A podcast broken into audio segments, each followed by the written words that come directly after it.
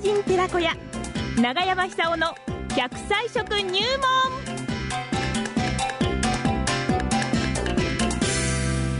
9時を回りましたこの時間は奈良浜出身食文化史研究家長寿食研究家永山久夫さんの登場でございます暑いこの時期はもう笑い声が聞こえてまいりました今日の食材は何でしょうかね長山さんおはようございますおはようございます。おはようございます東京も暑いんじゃないですいや、か今日暑い、もう30度過ぎてます。ああそうで福す島か会津若松今日33度の予想33度昨日は34度を福島も会津若松も超えてます昨日34だったの、ええいや、34度。福島が34度7分ですから、まあ、ほぼいや35もう度。 35度近いですよね。ねそんなに暑こいうんなだってくるともう、あれですよ、体温に近いわけですそかうでら、すそうです相当ダメージをきますよね。ねえはいまあ、こういう時はですね、こういう時はこういう時はあれですよ、やっぱりええ。あの、ニョロニョロしてるやつ、ええニョロニニョロョロしてるやつ、ニュルニュルのニョロニョロ。ニョロニョえロとしてこるろてんところ てんあの、万葉集にも出てきますよ、大友大友のやかもちが歌ってる歌です。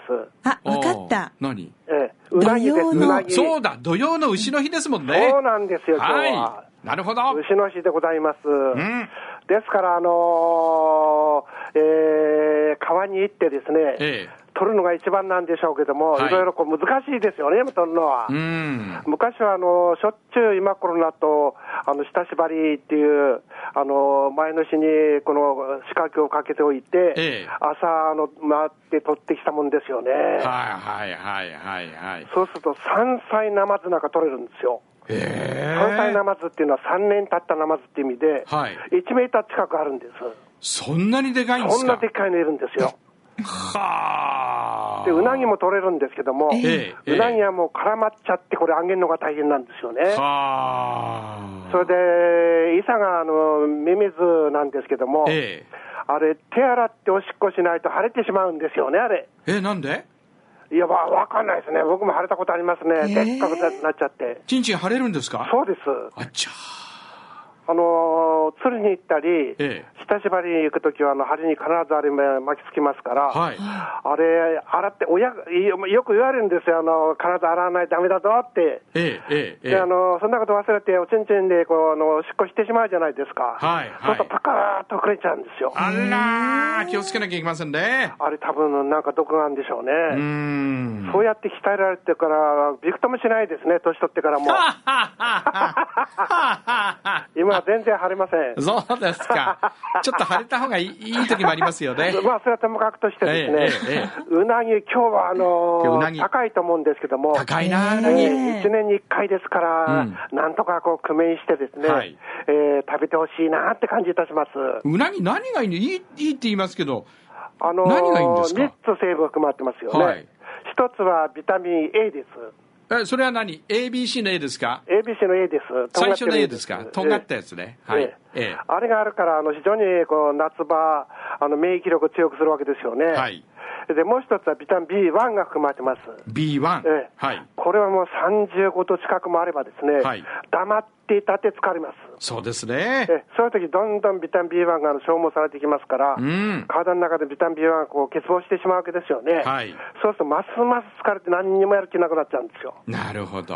ですからこういう時には、あのー牛乳あ牛牛牛肉でもちろんいいんですよ、うんなぎを食べてですね、うんビタミン B1 も補給すると。はい。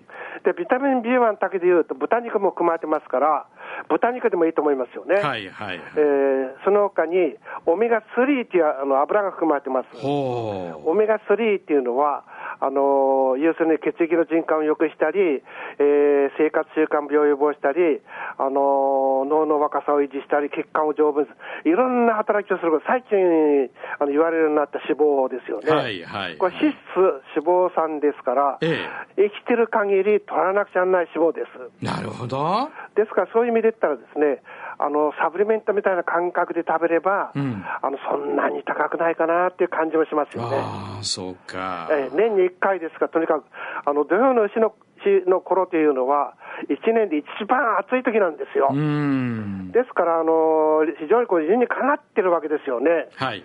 で日本列島っていうのは、まああの、ものすごい蒸し蒸し暑いですから、これ、多分カラッとした暑さだったら、そんなにあの辛いことないと思うんですよね。はいで、蒸し暑いから辛いんですよ、これは。ああ、そうか。えーそういう時に、うなぎを食べる地位というのは、これ素晴らしいフードの地位だと思いますね。ああ、そうなんだ。ええはあのーうなぎばっかじゃなくて、うのつくものだと何でもいいわけですからい。、牛でもいいんですよね。牛でもいいんですよね牛肉でもいいんですよね。うどんでもいいです。若い女性のうなじはどうですかうなじ。うなじうなじ。うなじはい。うなじは、あの、うなじっていうのはね、昔の人は、あの、あそこにみあの色気を感じたんですよそうね。感じるんですよね。そうなんです。ねえ、若いだ女か性ら、うの、ね。なじを上手にこう見せるっていううなじ。そうそうそうそうそう。ことが、え非常にこの、なんか色っぽいだけじゃなくて、あだっぽいっていうえ。か、はい。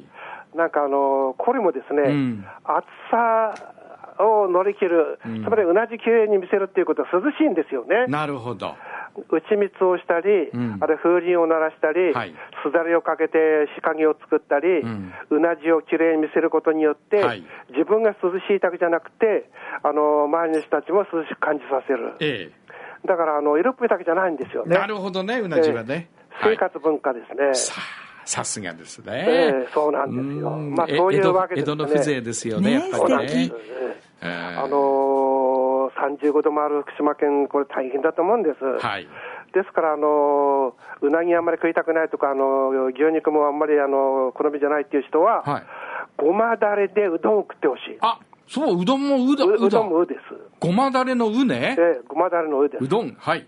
で、ごまにすると、はいあのーまあ、タンパク質は、あのーううなぎにかないませんけども、はいビタミン B- B1 の含有量、これ、うなぎよりも多いですから、ええあのそういう点ではあのー、ごまの方が強いかもしれません。はい。はい。さらにあのカルシウムが多いですから、うんイライラを防ぎますよね。はい。イライラを防ぎます。で、黒い、あの黒ごまの場合は黒い色素持ってますから、ええあの黒い色素っていうアントシアニンっていう抗酸化成分です。はあ、はいはいはいはい。これだけ暑いと、多分福島は今現在ですね、ものすごい紫外線発生してると思うんもでう、すよ。紫外線もすごいですよそうって外見ると思っちゃいます。はいで。これはあの3番って言いますか、あのやけどの原因ですよね。なるほど。えやけどするんですよ、本当に。赤くなるっていうことは、なるほどはい皮膚がダメージ受けてやけど、やけどと同じ現象起こってるわけですから。なるほど。そうすると、かなりですね、あの深いところの細胞まで傷ついててると思うんですよ。うん。ですから、こういう時ほど、あの黒い基礎、あのブドウでもいいと思うんですね、ワイン飲んでもいいと思うんですよ。はいはいはい。あるいはあのワイン飲めなかったら、あのブドウ息でもいいと思うんですよ。はい。でそういう感じでですね、えー健康を感じしてほしいな。で、それでもなおかつですね、お金が今日はないなっていう方は、高いからな、うなぎな。え、ナスのあの油油炒め、味噌油炒めです。ほうほうほうナスナスのでねすか。ええ。えナスのあの黒い色素って、あれもアントシアニンですよね。ですから抗酸化成分があると。そしてあのスポンジ状のあのあのナスの果肉っていうのは、はい油を吸収しやすいですからほ、作り方によっては、あのうなぎ状にこう油を上手に取ることができると思います。ほう。ですからいろんなこう知恵を働かせてですね、ええ自分のこのライフスタイルに合って合わせて、この夏をこう乗り切ってほしいなって感じしますよね。なるほど、そうですねえ。うなぎを食って、うのつくもの食って。ええそうなんですよ。うん。ええ最秋後になったらまた、うん、この番組を聞いてもらって、ええあはははは 笑ってほしいんですよ。ね、うなじを見て、そうです。涼しさを感じて ね。そうなんです。はい、わかりました。中 村さん、ありがとうございました。どうもどうも今日はうなぎだ、うなじだ。